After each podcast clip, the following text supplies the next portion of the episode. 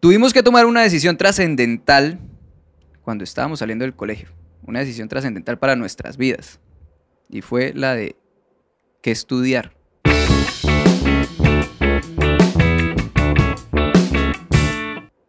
No, yo- fue muy trascendental, pero a mí me parecía más cruel, porque a uno le tocaba pensar, ¿a qué nos vamos a dedicar los siguientes próximos 50 años? Eso teniendo en cuenta que uno como a los 14 años es que uno ya tiene como conciencia de que uno está vivo, o algo así, ¿sí? No apenas a los 14 años uno está sintiendo como, oiga, sí voy a tener responsabilidades en esta vida.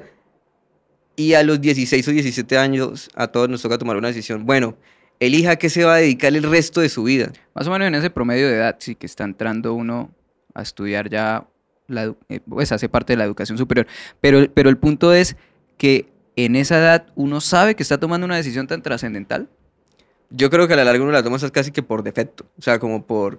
Hay, muchas cosas. No sé a usted cómo le habrá pasado, pero yo pensé en estudiar ingeniería química por un primo. Ah, ok. Y me, yo no me acuerdo que me postulé a una universidad pública en la ciudad donde vivi- vivi- vivimos o vivíamos, no sé, dependiendo de cuándo estén escuchando este podcast. Eh, pero creo que fue, sí, me tocó hacer, eh, presenté, no me presenté una prueba, solo me postulé a ingeniería química y no pasé. Pero fue por una referencia de su familia. Pero fue una referencia, no era porque, mejor, que en el colegio me hubiese encantado la química. Es más, creo que ni vi química en el colegio porque no teníamos profesor de química.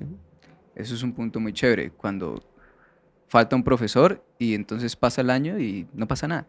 Pero, pero, pero, pero, pero ese punto está chévere porque a mí también me pasó lo mismo y creo que es algo muy común. Uno empieza a decidir qué estudiar o no a decidir, sino de pronto a interesarle algo, no porque lo conozca, sino porque vio que el tío, porque yo también fue por un tío que estudiaba, que eh, Pero usted qué estudió?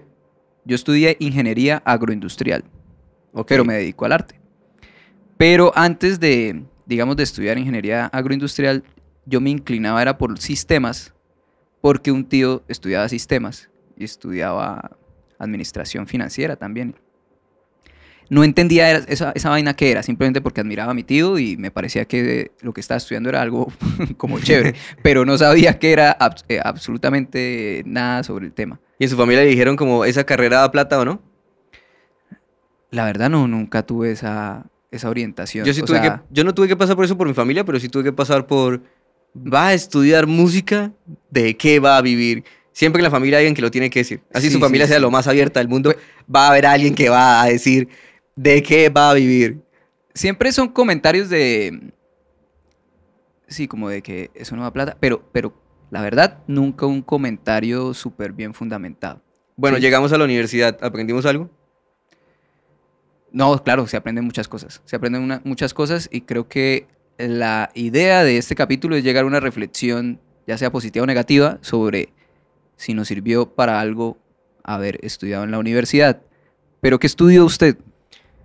Primero que todo. Yo estudié música, terminé, me demoré más de la cuenta en la carrera, pero creo que fue un punto chévere porque más, ap- sí, uno aprende muchas cosas, eh, realmente, no, uno no puede decir que en la universidad uno no aprende nada, sí.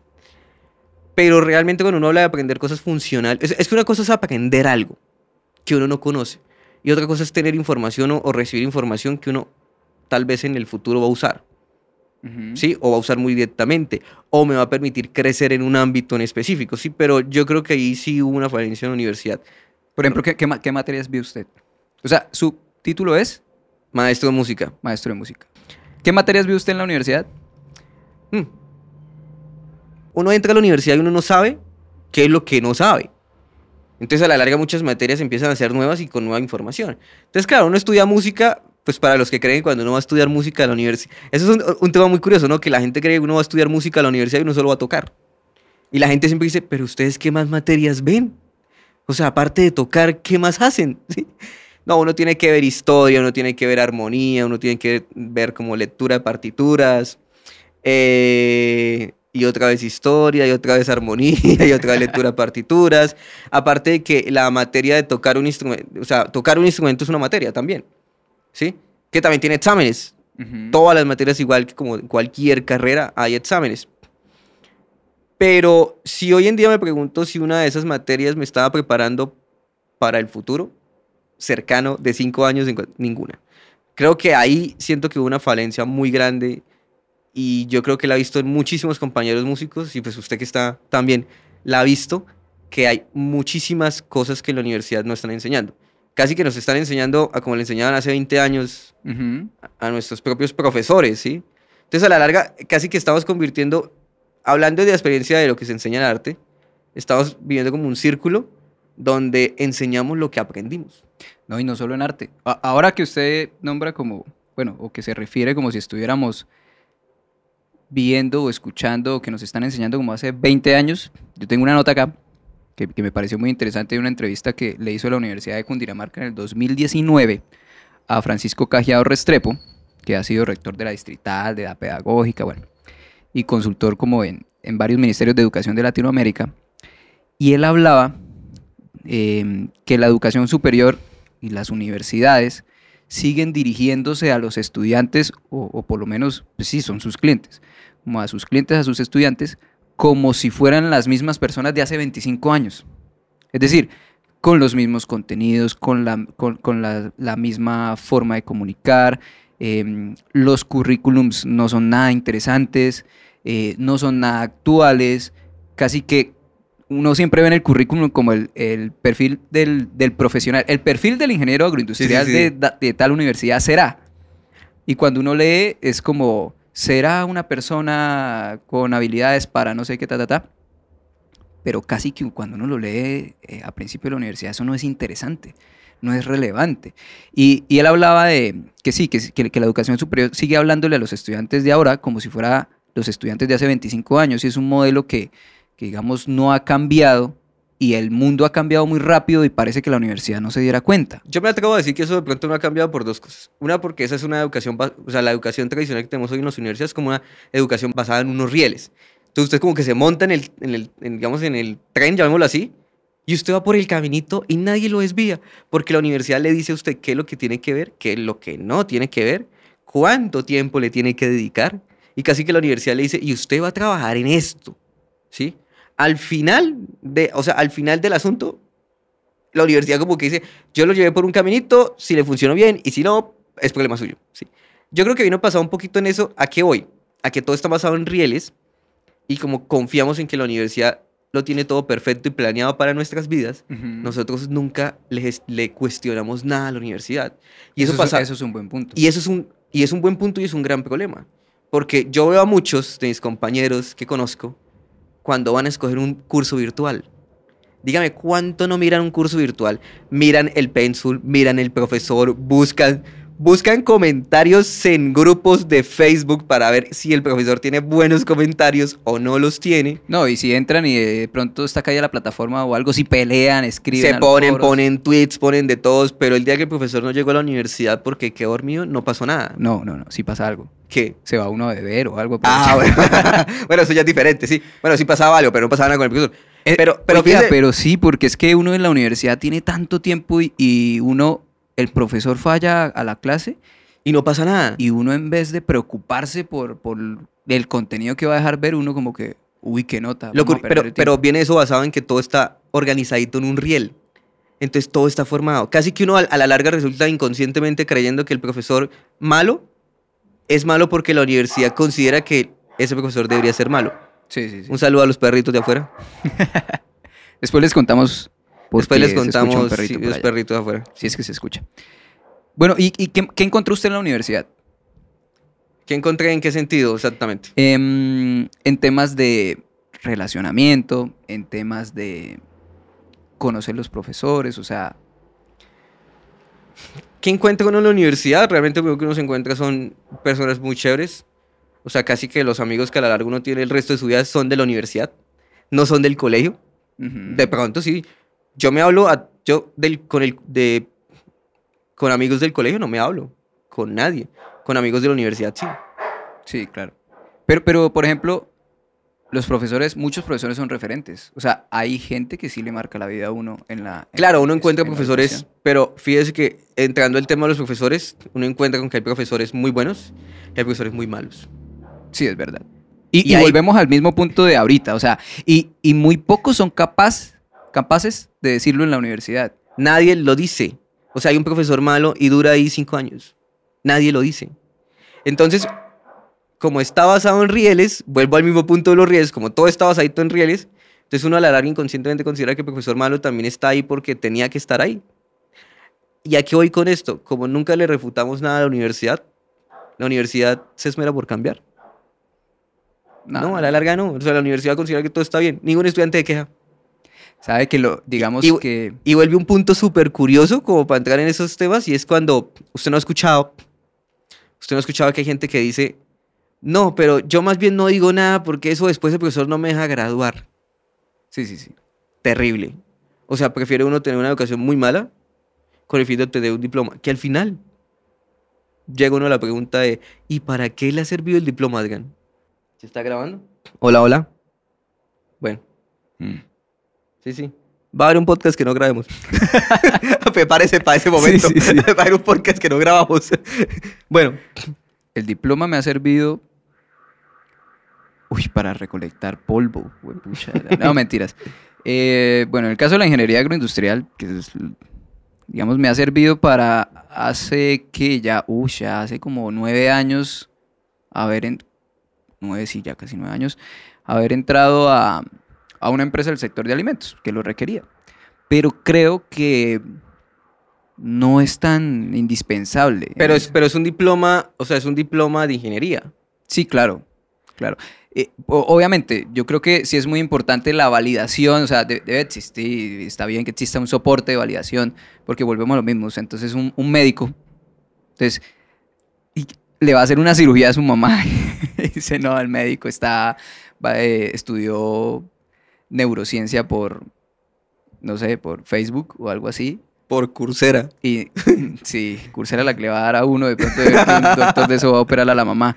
Pero, pero si no hay una validación, un certificado o algo de una entidad que uno considere importante, pues obviamente pues va a haber cierta, cierto temor a, a- a creer en ese profesional. Entonces yo creo que sí, sí está bien que exista una validación, pero creo que en ciertos sectores es más importante que otros. Por ejemplo, para el sector público es, es indispensable uno Claro. tener el- el- el el diploma. Sí, porque usted, usted puede ganar más o puede ganar menos. Estamos hablando del sector público, no como uno, no cuando uno va a presentarse a, a licitaciones, porque Ajá. es otro cuento, es uno va, es- lo que vaya no es, un emple- no es una persona natural, sino una empresa, eh, sino a cuando uno quiere hacer un cargo administrativo realmente, como una UTL, Son unidades de trabajo legislativo, por ejemplo, en el Congreso de Colombia, eh, pues obviamente usted le van a poner más salario dependiendo de la cantidad de diplomas que usted tenga guardados realmente, porque Pero, pero creo que eh, en la educación superior debe entender también que no solo se trata de, de- de sacar egresados para certificarlos y con los perfiles, sino qué tan preparados están para el contexto actual, ¿sí? De las dinámicas del mundo actual. Porque ahora que, volvemos al tema de, de música, eh, por ejemplo, los músicos estudian, eh, eh, digamos, armonía, interpretación, un montón de cosas, pero a mí me llegan asesorías de músicos que, o sea, la mayoría, yo digo, todos, no saben subir una canción a, a las plataformas digitales.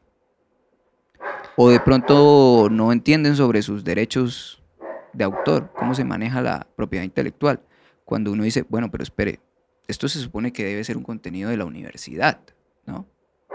Entonces creo que sí hay unos, hay unos contenidos que tiene la educación superior actual, tiene el modelo tradicional, que creo que son contenidos muy, muy genéricos, muy ambiguos, pero que no están a la par de la, de- del contexto actual. No sé usted qué opina. Yo creo que la universidad es actualmente, lo digo por mi caso, ¿no? Pero la universidad, y, y es algo curioso, o sea, mi caso, la universidad no me preparó para el mundo actual, realmente. Y justamente hoy entré a mirar otra vez el currículo de materias y sigue igual. O sea, han pasado ocho años después de que yo salí de la universidad y todo sigue igual. A mí me parece absurdo, realmente, y eso es un punto que, que se invitaría a toda la gente que va hoy a escoger una universidad a mirarlo. Porque Sí. si su universidad pasó ocho años y no ha hecho ningún cambio, no la universidad, tal vez la escuela o el programa académico no ha hecho ningún cambio, es un punto a considerar. Sí, O sea. Es, es que, es que pasa algo muy curioso, o sea, uno va a... Yo me acuerdo, hace, hace poquito tuve que comprar una lavadora y yo entré a YouTube a mirar tutoriales. y a mirar experiencias y todo lo que hay de lavadoras y Samsung presentando lavadoras. ¿Alguien hace eso con una universidad? Vuelve al mismo punto, uno confía tan ciegamente en la universidad. Y hoy en día yo le pregunto a la gran mayoría de mis compañeros graduados si considera que lo que pagó y lo que vio la universidad justifica lo que el precio y justifica el tiempo y todo el mundo me dice que no.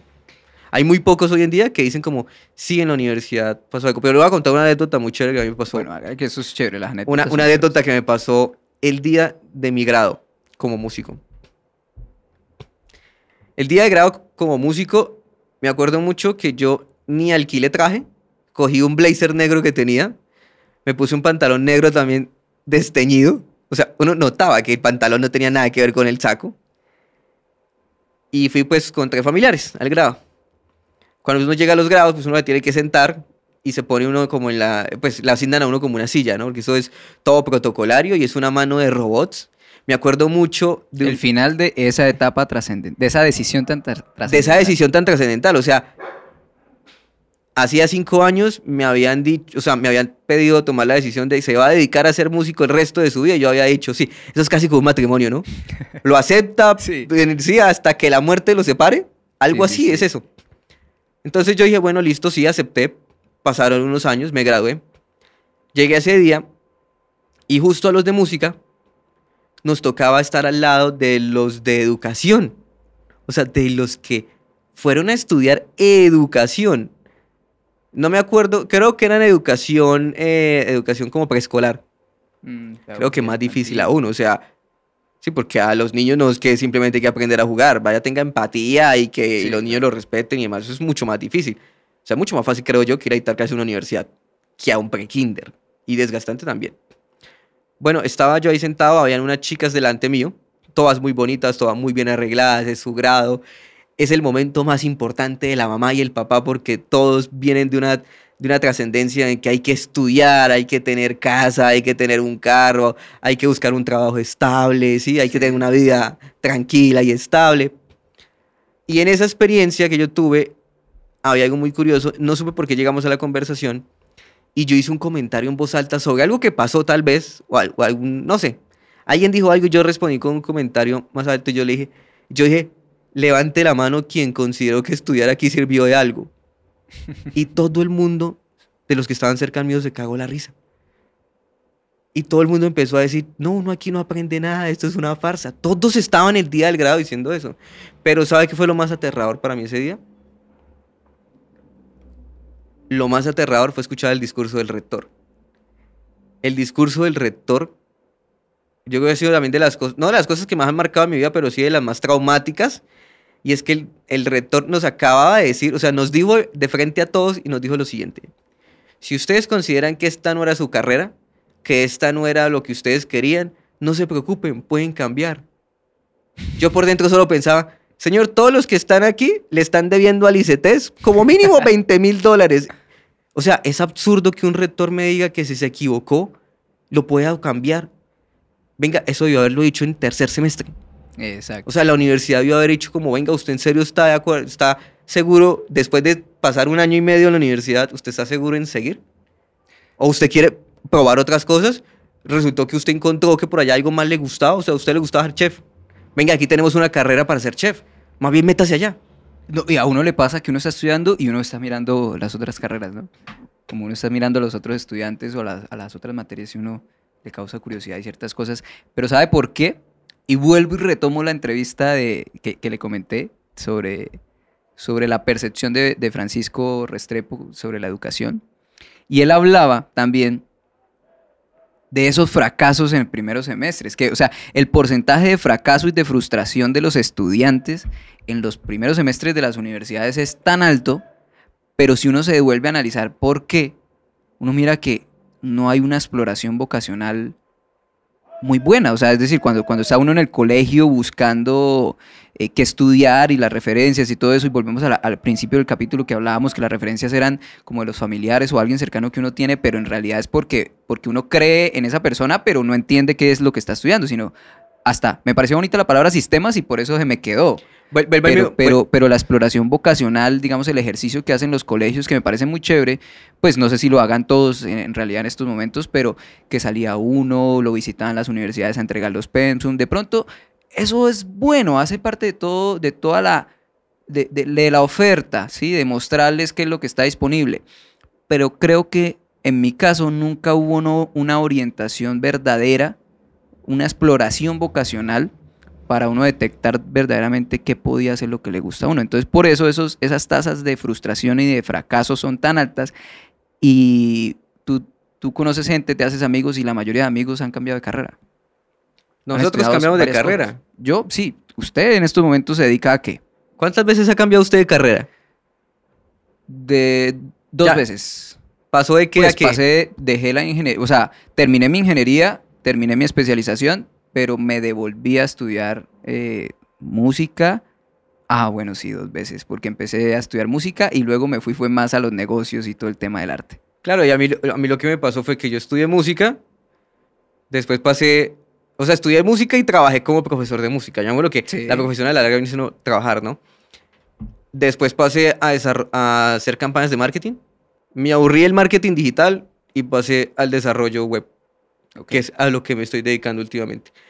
Uno no es de una sola profesión Ajá. o de una sola carrera. Yo ya he cambiado tres veces y sí, y yo sé ya por mi comportamiento que por ahí en dos, tres años me aburro de, de todo lo que estoy haciendo y me encantaría empezar algo nuevo y lo que me gustaría intentar, y es algo que siempre pensé de niño, es estudiar ingeniería aeroespacial. Si usted está escuchando este podcast y está estudiando, déjeme decirle que no pasa nada si usted termina la, la carrera, si decide retirarse, si decide pasarse a otro lado. No pasa nada. La verdad, para mí, cambiar era. Es que como yo soy una persona de las que arranca un proyecto y tengo que terminarlo sí o sí, ah, o sea, obligatorio. Para mí, cambiarme o perder una materia o algo era tan, tan frustrante. O sea, como, ah, me daba duro yo. Después dije, cuando, ahorita en estos momentos yo pienso y digo, nada, pero no pasa nada, no pasa absolutamente nada que usted decida estudiar otra cosa. Obviamente está, va, va a ser mucho más difícil por temas económicos, porque usted se cambia, decide una cosa y eso requiere una inversión y luego cambiarse a otra. Pero en temas de decisión no les dé miedo, porque lo que acaba de decir Miguel es muy cierto. O sea, ahorita hay que entender que no somos de una sola carrera. Tenemos que No, aprender muchas cosas. Realmente, yo creo que en el futuro y la gente que va a estudiar, o sea, nuestros primitos, nuestros sobrinos, nuestros hermanos pequeñitos, van a necesitar tener dos carreras como mínimo. El, el mundo va a ser muy competitivo, o sea, ya no va a funcionar que usted tenga... Pero cuando me refiero a dos carreras, no significa ir a dos universidades y gastarse 10 años Sí, sí, sí. aprendiendo, ¿no? O sea, si uno tiene la oportunidad de ir a la universidad, pues uno debe hacerlo, pero creo que uno debe tener más, o sea, una apertura más grande de los conocimientos y esa iniciativa de aprender un poco más, de más cosas, que estén afín o sean una cosa distinta, pero uno tener como, es casi que es que no ponerlos todos los huevos en la misma canasta, como dice el dicho, ¿sí? No estamos en el mundo que vieron nuestros papás Ujú. ni que vieron nuestros tíos y tal vez nuestros primos que ya les va muy bien y están establemente, económicamente muy estable, ¿sí? No estamos ya en ese mundo y tampoco está mal uno cambiar. Yo creo que, y eso también parte un poco de las familias, ¿no? Que la familia también entienda de... Yo, yo tengo, me acuerdo mucho que un primo siempre me, un primo me dijo alguna vez, no, nosotros pensamos que usted iba a ser químico, resultó ser músico. Todos pensamos que usted iba a ser músico y ahora está en marketing. Y todos pensamos que usted iba a terminar en marketing, no, pero ahora está desarrollando. Pero estoy sobreviviendo. Estoy Y- bien. No, y estoy muy bien. Estoy grabando un podcast. Y estoy grabando un podcast contando la podcast historia. propio. Exactamente, con mi propio estudio. Esto que viene aquí es mi. No, mentira, no mío. Oiga, hay un documental que se llama Cómo los Beatles cambiaron el mundo. Y me pareció muy, muy chévere, la, eh, digamos, una parte del análisis del, doc- del documental donde muestran cómo em, la sociedad, ¿sí? la, la generación de, de- eh, europea, digamos que estaba muy condicionada, los, los jóvenes estaban muy condicionados a lo que eran los papás, a lo que estudian los papás. Usted, hay, digamos, hay contenido, hay material que muestra cómo se vestían iguales que los papás, que si el papá trabajaba en una fábrica de hierro, entonces los hijos tenían que desarrollar pues, todo eso, estudiar y empezar a trabajar en la fábrica de hierro. Eh, la típica que si el papá, eh, digamos, lograba crear una empresa, pues adivine quién era el siguiente que la iba a manejar, ¿sí? Y todo quedaba ahí, pero la adolescencia estaba condicionada a seguir lo de los papás. Entonces cuando aparecen los Beatles y empieza como, como su, su propuesta musical a cambiar esos paradigmas, se desarrolla un, un cambio estructural del pensamiento de los jóvenes, que obviamente Ok. afectó políticamente todo, en querer hacer cosas diferentes a las que hacían los papás. Y entonces es ahí, digamos que eso va muy acorde, o, o yo lo tomo muy, muy similar a- a- al tema de la educación, porque sí, digamos que uno empieza a tratar de, de seguir una, una estructura que le dan uno desde el hogar, desde la casa, de, de- de estudiar esto, de hacer su carrera, después de, de- de conseguir un empleo. Y cuando uno empieza ya a crecer y se da cuenta que no todo eso es tan cierto, tan bueno, es donde uno empieza a sufrir, porque desde un principio uno no lo tuvo. Uno no tuvo esa visión o no Claro. tuvo esa referencia. Entremos un poquito al tema de los tiempos de educación. Estudiar en Colombia, bueno, y también en, en- en Latinoamérica, pues mira... Pero a los tiempos, ¿en cuánto uno dura estudiando? ¿Cuánto uno dura estudiando eh, carreras universitarias? Por ejemplo, uno dura estudiando una ingeniería ¿Cinco años? cinco años. Y luego, pues, su especialización, luego, la verdad, uno termina estudiando toda la vida. Y eso está bien, pero estamos hablando de los tiempos de la educación superior, Claro, no del aprendizaje que uno debe tener, que eso sí es toda la vida. es que una cosa es ir a la universidad y otra cosa es aprender. Porque necesariamente para aprender no hay que ir a la universidad, ¿sí? Exacto. O sea, a la larga, yo creo, me voy a meter en un tema que pronto no sé, pero por si acaso. Pero los médicos a la larga hacen prácticas y aprenden también cuando están ya ejerciendo sus carreras, Claro. ¿sí? Pero eso no es parte de la universidad. Al final fue como pasan por la universidad y después van a, van a ser médicos generales, atender consultas. Creo que así funciona el, sistema. No lo sé, pero creo que así funciona. Pero, pero es, como una etapa también de aprendizaje. Entonces ahí viene también un punto y es, ¿qué, ser- qué es más importante? O sea, ¿es realmente importante ir a la universidad o más bien aprender? ¿Qué opina usted? yo creo que es importante, aprender de por sí es importante, o sea, es, es lo más básico, obvio y, y real, pero para mí sí es importante ir a la universidad, para mí sí es importante, pero creo que, que, que más allá de si es importante o no, es, es, es cuestionar el, el- el manejo, la distribución de, la, digamos, de, de lo que uno aprende en los tiempos, en la duración de las carreras. Aparte de que están condicionadas a Claro. contextos sociales de si son públicas, entonces si, entramos a paro, si son privadas, si, hay, si, si mantienen los recursos para un profesor o están cambiando otro profesor y volvemos a lo mismo, que puedes durar un semestre, eh, cuatro meses estudiando, cinco meses estudiando, pero perfectamente perdiste uno porque no había profesor de alguna Yo sí materia. tuve una experiencia en, en- en la universidad también con un profesor que llegó un mes y medio tarde a dictar clases, que porque estaba de permiso estudiando en Estados Unidos. Entonces yo lo que muy comedidamente hice fue que le pasé una carta a la dirección de la escuela y le dije como, venga, ya que el profesor no vino y yo pagué por esta materia unos tantos créditos que equivalen a tantas horas, ¿quién me hace la devolución del dinero? Cosa curiosa que pasó es que el profesor a la siguiente clase le tocó llegar a decirnos como, muchachos, ¿quiénes pueden recuperar clase el lunes a las 6 de la tarde? Pero vea que... Porque que- claro, pero, pero fíjense que si yo no hubiese puesto esa pequeña queja, no pasa nada. Y el profesor no nos dicta clase un mes y medio. Ujú. Pero vaya usted que... Falte. Vaya usted que Netflix le quite un día. Ah, sí, sí. sí. se va usted hasta la mismísima superintendencia de industria y comercio a poner una queja. No, pero en la universidad no pasa nada. Yo creo que un punto de la, de la, de la calidad de la educación realmente no radica ni siquiera en los buenos profesores. Ni en las universidades radican en que el estudiante no nunca dice nada, nunca da un feedback. O sea, y le tiene miedo a la academia, o sea, le tiene miedo de que, pero es que si digo esto a este profesor, de pronto el profesor no me deja grabar. Uy, ese profesor es el director de proyecto mío. No, si yo hoy pongo una queja, el mal la coge contra mí. Yo creo que el día que nos quitemos esos estigmas de realmente de que nosotros pagamos, porque estamos pagando. O sea, si uno estudia en universidad pública, o sea, todo se está pagando, o sea, nadie está trabajando en la universidad. Ni, yo no creo, no lo sé, ¿no? Pero no lo creo que una universidad pública estén trabajando gratis. No, para No, nada. a todo el mundo le están pagando. Entonces, y a la larga, se- si se paga y no lo paga uno, se paga a través de impuestos. O sea, indirectamente uno lo paga. Siento que hay una pérdida de tiempo, la verdad. Hay mucho tiempo que, que se pierde en la universidad, tiempo muy valioso, que después uno empieza a analizar cuando uno está estudiando a través de eh, cursos virtuales, auto, eh, pues, eh, autoaprendizaje, a través de plataformas, en fin. Se da, se da cuenta y uno dice, uff, ¿cuánto tiempo perdí? Pero, pero no solamente la universidad, bueno, es que el modelo, lo- o sea, estoy criticando es el modelo, los tiempos eh, de, de ver las materias, que a veces le parece que uno, no, ver dos horas en una materia es, es mu- mucho y en realidad es muy poquito, pero depende de cómo está orientado el contenido de esa materia, porque uno perfectamente está en una plataforma estudiando y en, en 30 minutos ya aprendió uno lo que necesitaba. Pero porque es información directa, práctica, Porque pum, es- para lo que porque usted es teoría. Eh, eh, porque es teoría y, y- y también uno de los problemas viene siendo que nos tardaba mucho tiempo en la universidad porque el profesor le toca hacer teoría cuando la teoría uno la podía hacer desde la casa con un video que el profesor graba. O sea, ha- hay un punto muy curioso que yo siempre me he tomado y me pasó una vez que yo dictaba un curso. Dictaba el mismo curso en la mañana y en la tarde. Y a mí me parecía como tener un déjà vu en la tarde, porque yo decía como, espere, esta anécdota ya la conté o la conté a los de la mañana. me tocaba decir lo mismo, o sea, eran cosas teóricas.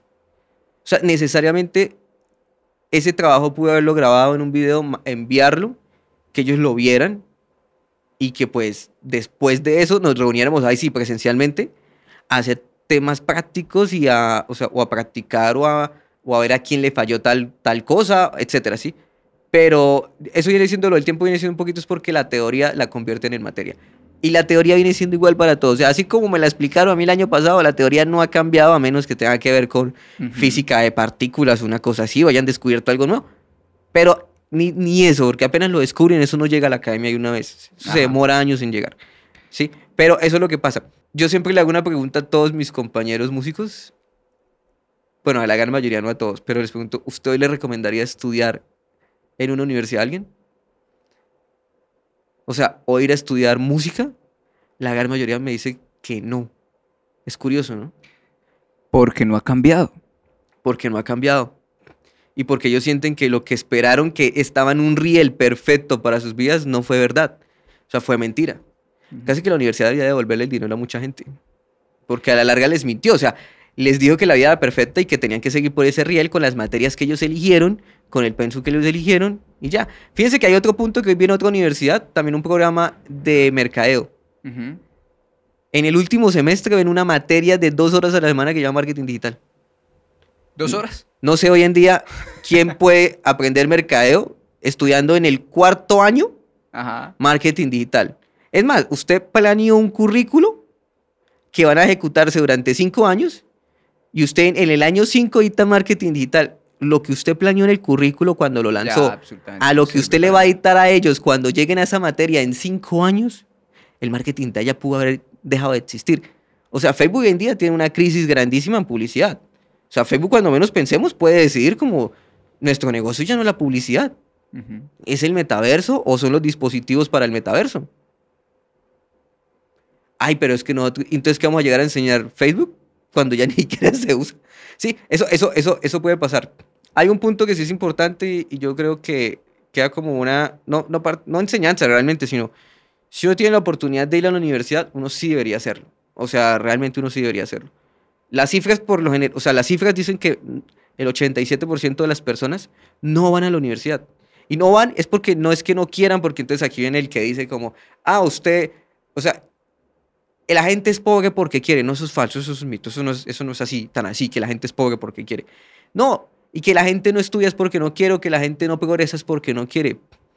La gente que en serio tiene la oportunidad de ir a la universidad es porque tiene la, es tan privilegiada. No solo ir a la universidad, porque usted puede ir gratis. Ujú. Y más con este nuevo gobierno que va a haber en Colombia, que supuestamente toda la educación universitaria va a ser la pública, ¿no? No le van a pedir a una universidad privada que vuelva sí, sí. gratis, no no va a pasar. Pero este nuevo gobierno que va a poner la educación pública gratis, eso no significa 100% que toda la gente vaya a la universidad. Eso significa que la gente que tiene el tiempo y no tiene las responsabilidades y lo que no tiene es el dinero, sí puede ir. Pero una persona que ya mantiene una niña, una persona que tiene que mantener a sus dos papás porque están muy enfermos ya, no se puede dar el lujo de irse cinco años a una universidad en horario diurno Exacto, a no y no producir dinero. Exacto. Entonces yo creo que es, sí es muy importante que si uno tiene la, oportunidad de ir a la universidad porque las condiciones se dan. O sea, si usted, lo que si usted tiene tiempo y lo que no tiene es plata y la educación es gratis, tienes que ir. Miguel, ¿qué es el Master in Learning? Mastery Learning. Mastering Learning. Aquí aprendemos hasta inglés, porque ahorita el otro punto es inglés.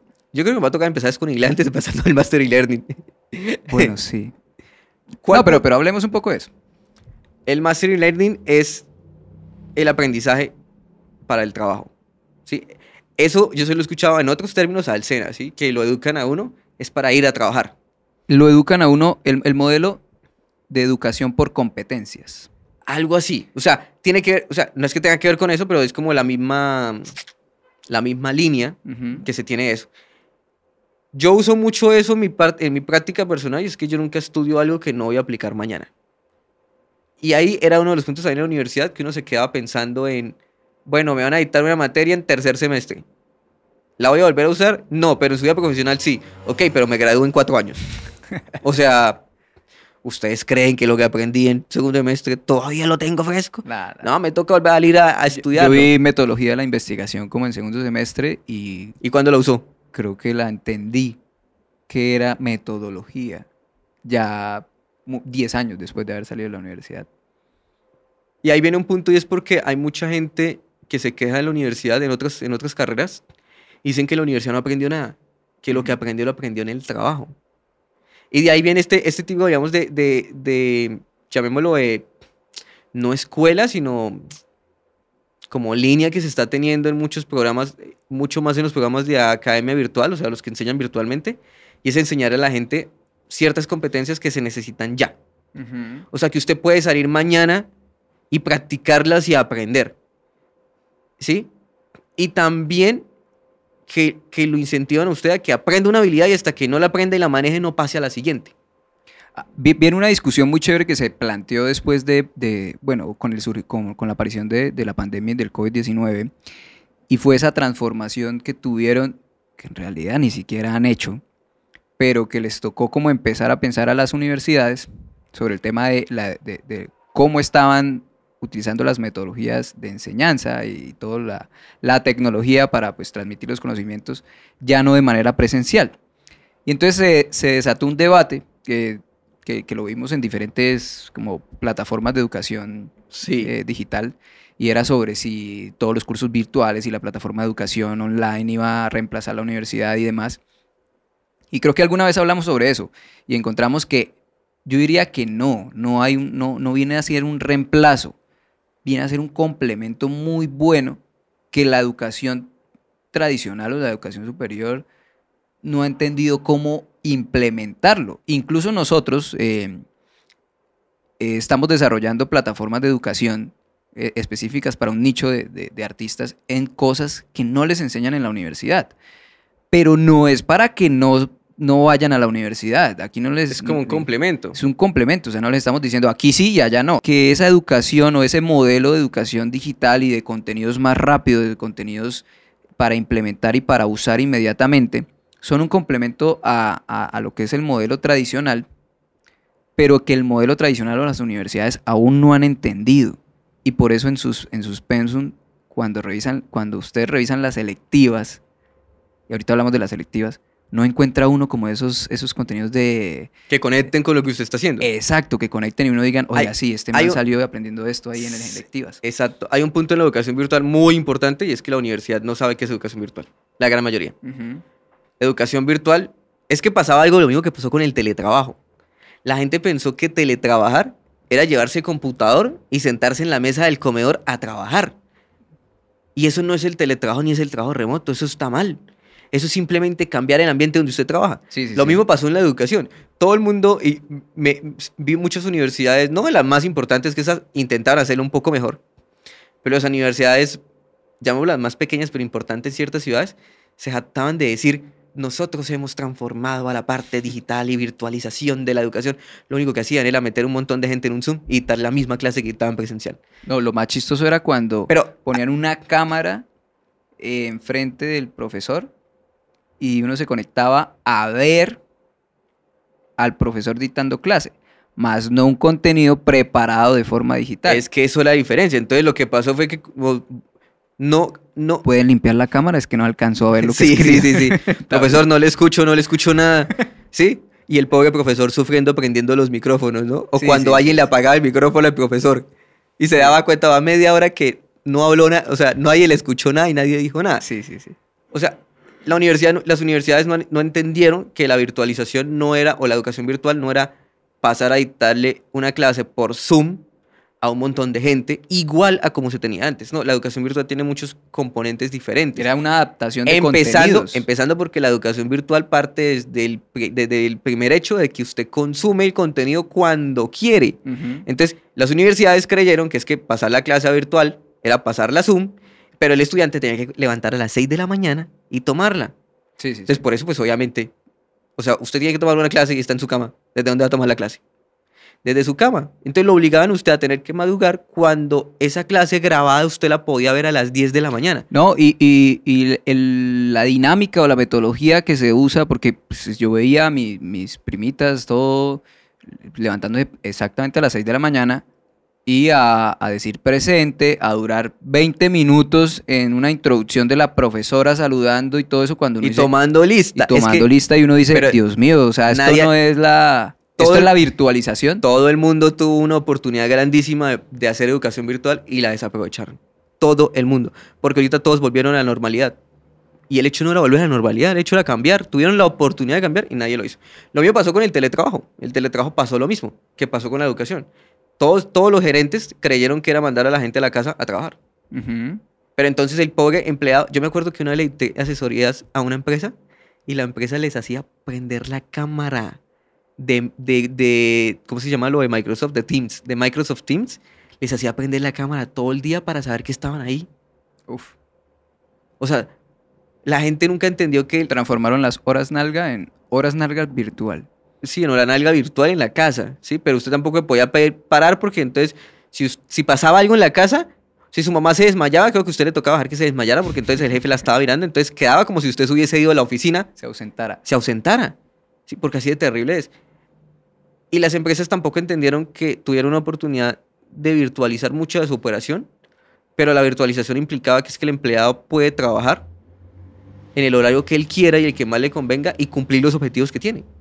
Sí, pero no, pero como las empresas tampoco estaban preparadas, entonces no, no, vámonos todos para la casa a trabajar, cada uno se lleva su computador. Pero pas- no pasó nada, o sea, todo el mundo estaba esperando que cuando usted le escribiera, le contestara de una vez porque es que tenía que estar en el computador, en el chat. Y eso sin ir a lo más terrible, ¿no? Que habían clases y trabajo remoto por WhatsApp. Oh. O sea, lle- llegamos a unos puntos más increíbles aún. Pero digamos que, para concluir la idea, las universidades no entendieron que era educación virtual. Y la educación virtual parte de la primicia de que yo como estudiante puedo consumir y tomar la clase cuando yo tenga el tiempo y yo lo considere. Obviamente, bajo ciertos parámetros de que hay que cumplir con trabajos y demás, ¿sí? Pero tener que levantarme a las 6 de la mañana a tomar una clase, igual como si yo tomara un bus y fuera a la universidad, fue un fracaso. O sea, realmente eso fue un, un fracaso de la Dos educación cosas virtual. para, para concluir. Una, el inglés en las universidades. Sí, Coqui no sabe hablar inglés, por ejemplo. Un saludo a John Quintero. Que es ¿Johnny la Quintero sabe persona- hablar cli- inglés? Claro, John Quintero sabe. ¿Y Un dónde- saludo a John Quintero acá desde el podcast, porque ya Miguel, como lo nombró, ¿no? Pues vamos a nombrarlo en el podcast, porque hoy estamos grabando desde la nueva escuela del rock. Sí, no le digo, sí, no le decimos que salga porque... No.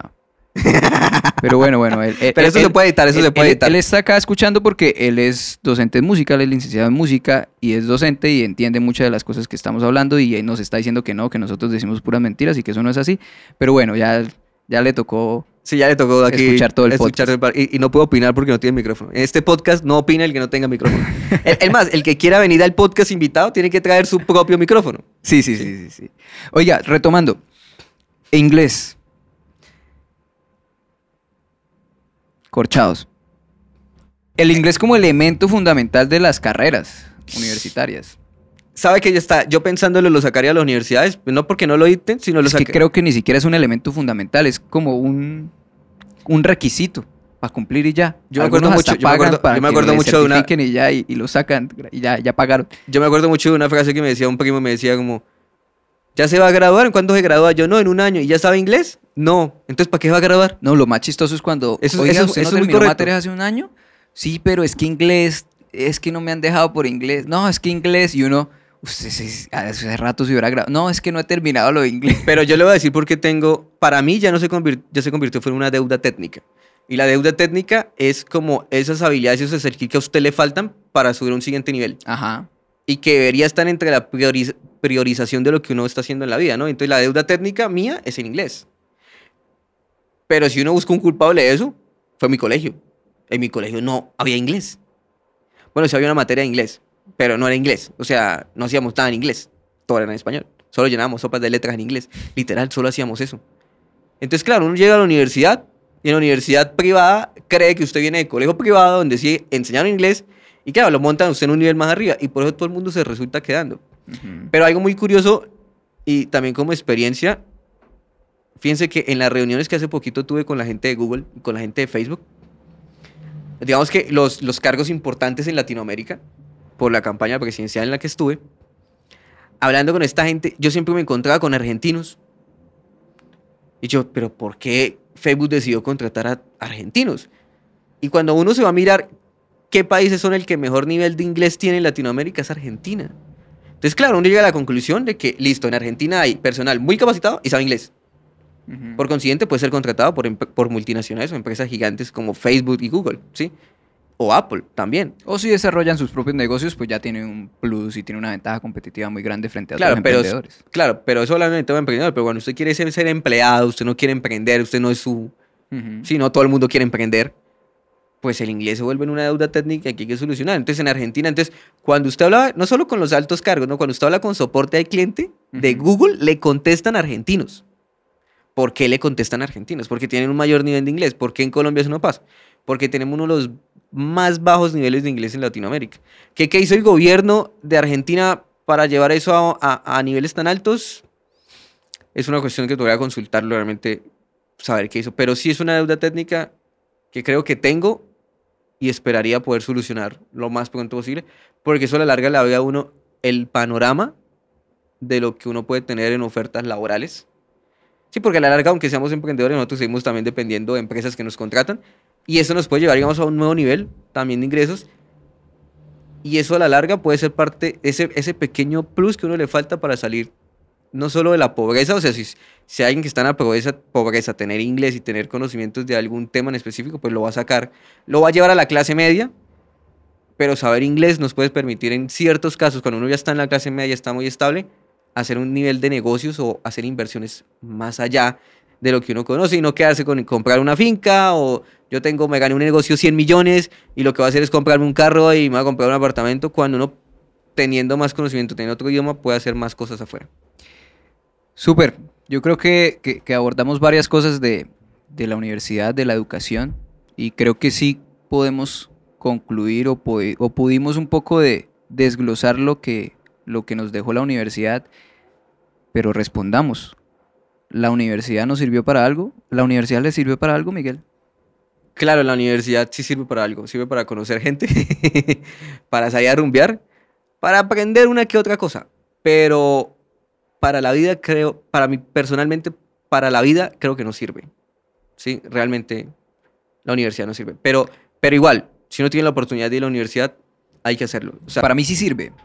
Para mí sí sirve, pero hay que seguir encontrando cómo exigirle, exigir la transformación de esa educación. Para mí la universidad sí sirve, para mí la universidad sí me dejó muchas cosas que tuve que reflexionar después. O sea, no como, como la universidad me entregó esto y con esto fue que yo hice cosas o hasta el momento he desarrollado cosas, no. Pero la universidad sí me permitió por lo menos eh, eh, encontrar un nicho de socialización, entender muchas cosas que no se deben aplicar, sí, eh, encontrar referencias de profesores y de metodologías y de modelos que me permitieron cuestionar por qué estaba ahí. Eh, entonces creo que esa etapa sí, sí me sirve mucho eh, para poder llegar a cuestionar y opinar sobre cómo, cómo podría transformarse de una mejor manera la educación superior. Si usted tuviera que, la- si usted tuviera la oportunidad de ser del 13% o tal vez del 1. O el 0.01% de los que puede ir dos veces a la universidad, ¿qué carrera, qué, ¿a qué carrera iría hoy? A estudiar a una universidad. negocios internacionales, inglés. O sea, ni siquiera algo, ni siquiera una, un sector específico, sino idiomas. O sea, Para idiomas. mí idiomas. Porque me di cuenta que el resto, lo que acabamos de hablar, podemos encontrar otras cosas de dónde aprender. Claro, si yo tuviese que volver a la universidad, yo solo volvería a estudiar ingeniería aeroespacial. Sería por la única cosa que volvería a una universidad. Ni siquiera es para hacer un pregrado ni más, nada. Solo por estudiar inge- ingeniería aeroespacial. Sería lo único por lo que volvería a una universidad. Yo soy Adrián. Y mi nombre es Miguel. Nos vemos en la próxima. Ahí donde Coque aplaude.